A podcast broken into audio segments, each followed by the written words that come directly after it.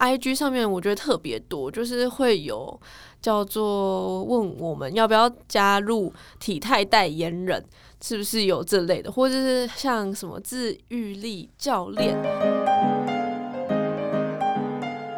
嗨，大家好，欢迎来到 Nuture Fit 营养教室，我们是 Nuture Fit 营养师团队，你人生减脂的最佳伙伴。这是一个陪着你健康吃、开心瘦的频道。如果你想要一周花十分钟学习营养健康的知识，欢迎订阅我们哦。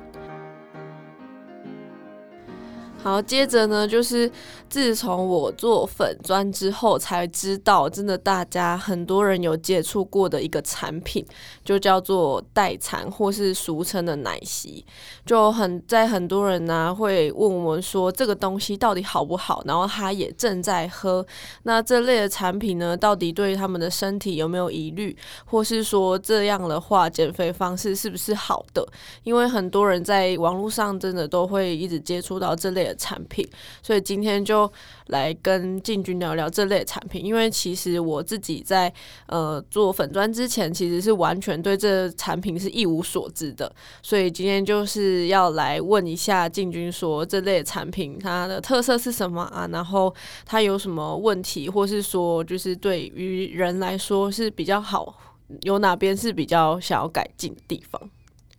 好，那其实我。接触过的粉丝，或是甚至是我客户或我家人的朋友啦，我觉得只要有做想要减肥的人，可能有九成的人有听过这个东西，有听过。对，我们现在先不讲品牌，对 对，品牌我觉得有很多啦。对，换换汤不换药啊，做最好的，做最做最多的有哪几家，大家一定知道。对，那那九成里面的人呢，有五六成，一一定超过一半，大家人生中都曾经有吃过。然后我还听过有人是，他吃第一次是一样的东西，可是是不同的人在卖。他吃第一次完之后，然后就不想做，又觉得太贵，然后复胖之后又吃第二次，又换不同的销售模式，然后又是卖一样的东西，然后也是代餐，他就继续吃。然后我遇过最高纪录的有人吃过。在五年内吃过三次，然后是一样的产产品，但是不同人在卖的。对啊，最后也是来跟我们咨询，然后因为他这三次就是当中都没有学到营养知识，所以他还是不会知道要怎么吃。对，所以他最后就跟我们学习营养知识这样子。对，好，那我先来问一下进军，就他们说的蛋白粉，他们的蛋白质含量是真的蛮高的吗？还是说它是一个综合型的？东西就是可能有糖类呀、啊，然后一些营养素什么的。那我跟大家分享，它可能会比单纯纯运动的，比如说像现在比较知名的知名的品牌，就是可能像台湾的战神，然后 MyProtein 专打运动营养的，对，专打健身训练的，它蛋白质含量一定比专门运动的低一些，对，但是蛋白质含量还是会比一般的外食还要好。就假设说，它一份会有。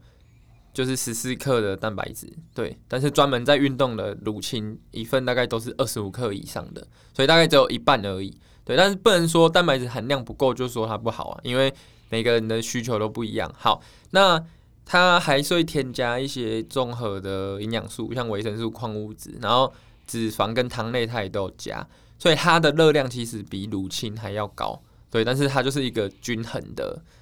均衡的产品，其实它有一点像。就是更升级的牛奶啊，对，所以有些人就是会把它当一餐来喝，就是直接取代呃正餐的某一餐，这样子对吗？对，我遇过的状况是，大家刚买的时候都是只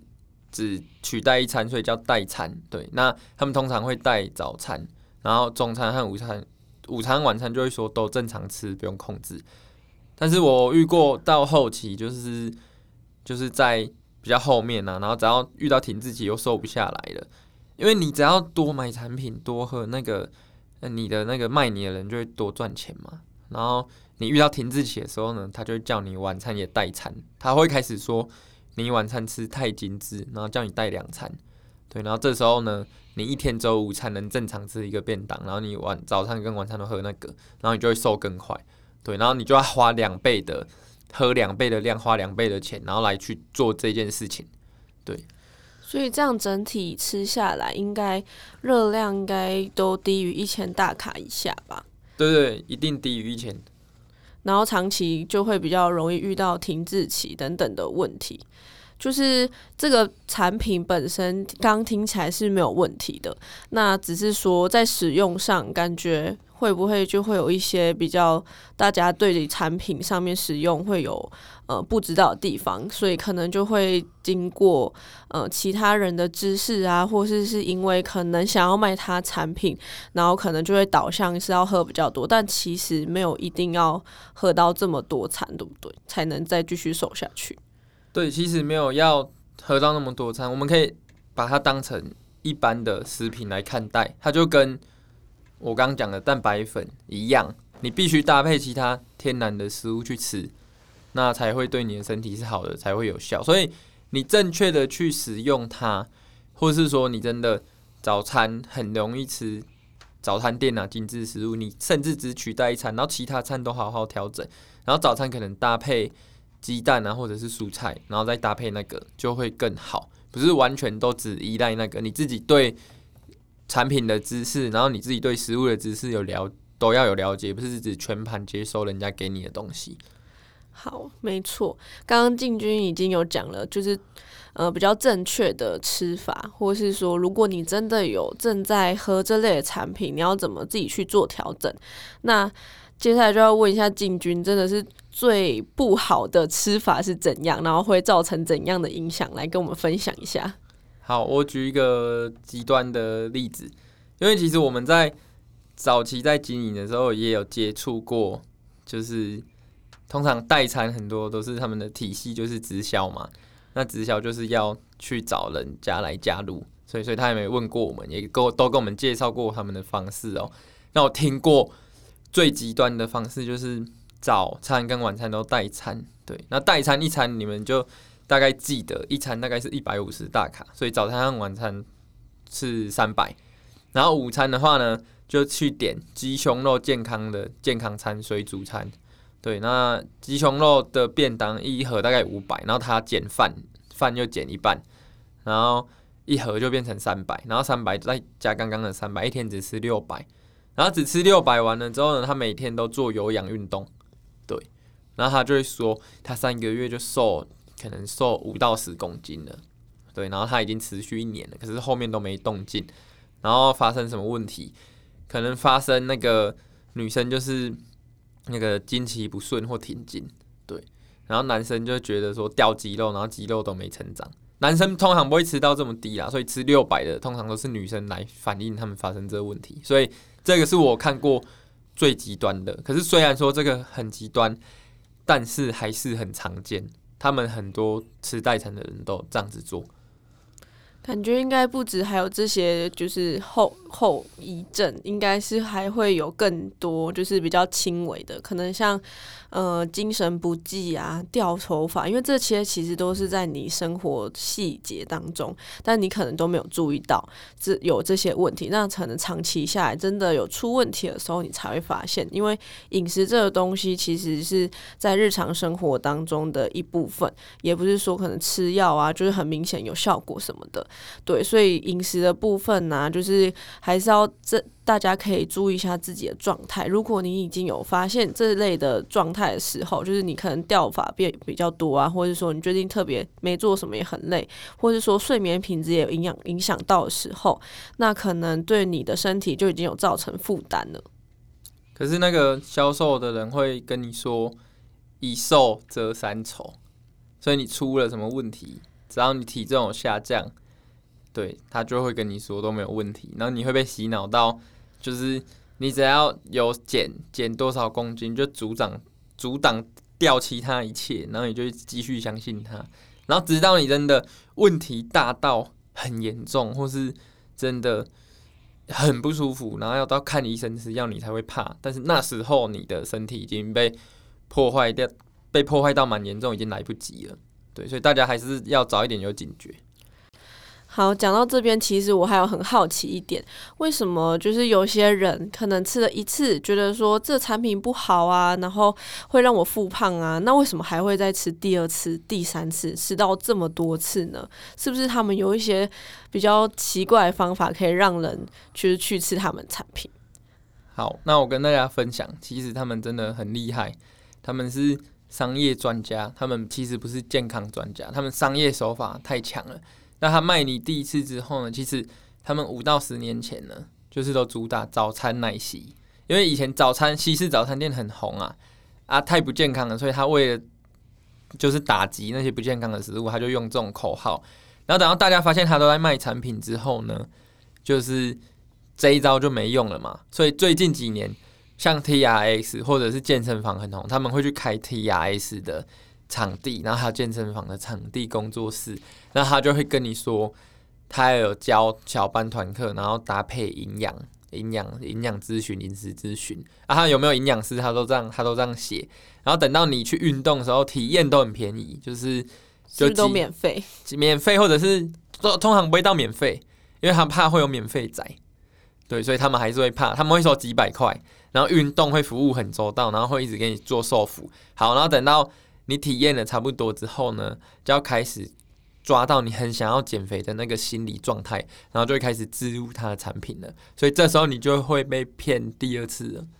对，所以可能你到嗯、呃、拿到产品的之后，你才发现，哎、欸，是跟我之前吃的是一样的东西，是不是有这个可能？有，之前有一个有一个人说，他去健身房报名了一万五之后呢。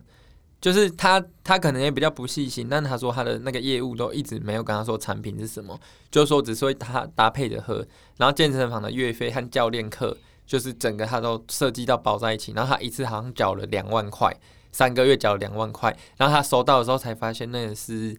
一样，他就是对代餐吃过的，吃过，然后才说要退货退货，对，所以大家就是会连续这样。被骗，但是不管你有没有退货或退费成功，这浪费了你很多时间，大家都还是觉得很烦。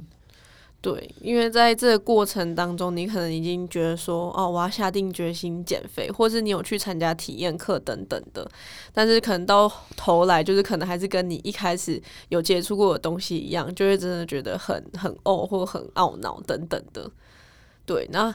我还有看过有一个，就是网络上 IG 上面，我觉得特别多，就是会有叫做问我们要不要加入体态代言人。是不是有这类的，或者是像什么自愈力教练，就超多这类的，像民俗疗法。对，但我就不知道为什么他们都是用这类的称号，然后我一开始也不知道，原来他是要他是在卖产品的东西，然后我那时候差点也觉得那好像是要真的找我，那其实也也不是，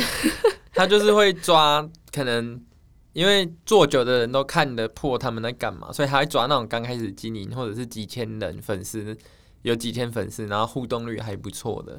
对，然后就用一些比较新的名词，反正一定不会用以前的早餐奶昔这种方式来来那个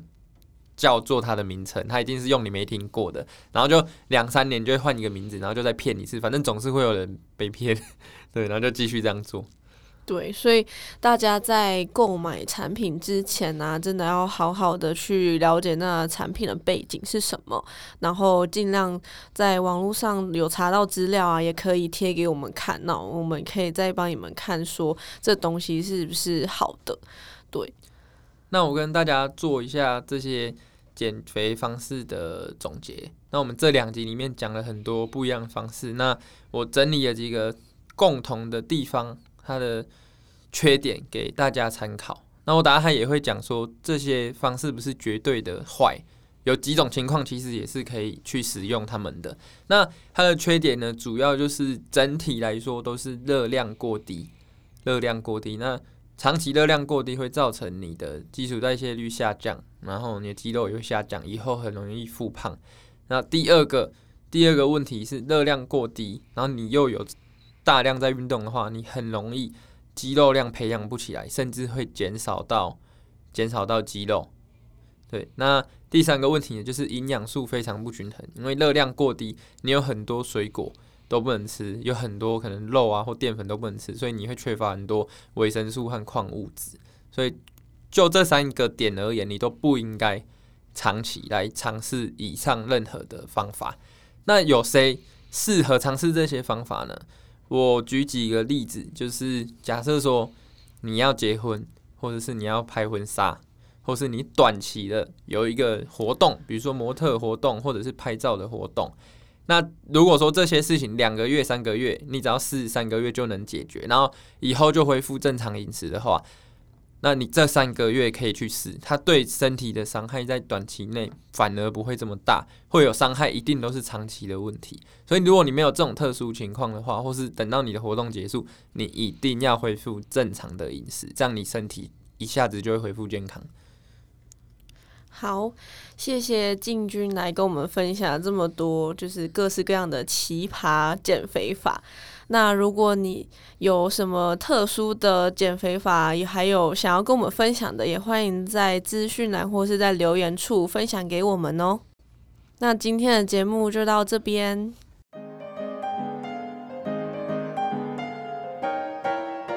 果你很喜欢这集的内容，欢迎大家可以在下方资讯栏做浏览哦。感谢你的收听，谢谢你愿意花十分钟在营养健康这件事情上面。如果喜欢我们的频道，记得订阅且给我们五颗星的评价哦。如果有任何的疑问或是回馈，欢迎来到我们的 IG 留言私讯我们哦。